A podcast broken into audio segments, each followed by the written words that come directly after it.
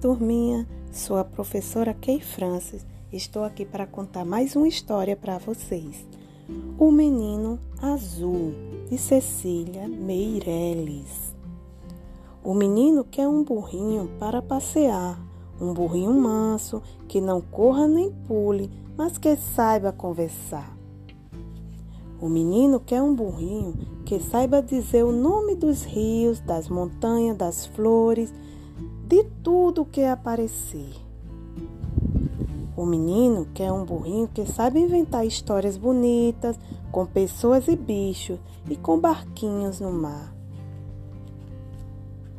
E os dois sairão pelo mundo, que é como um jardim, apenas mais largo e talvez mais comprido e que não tenha fim.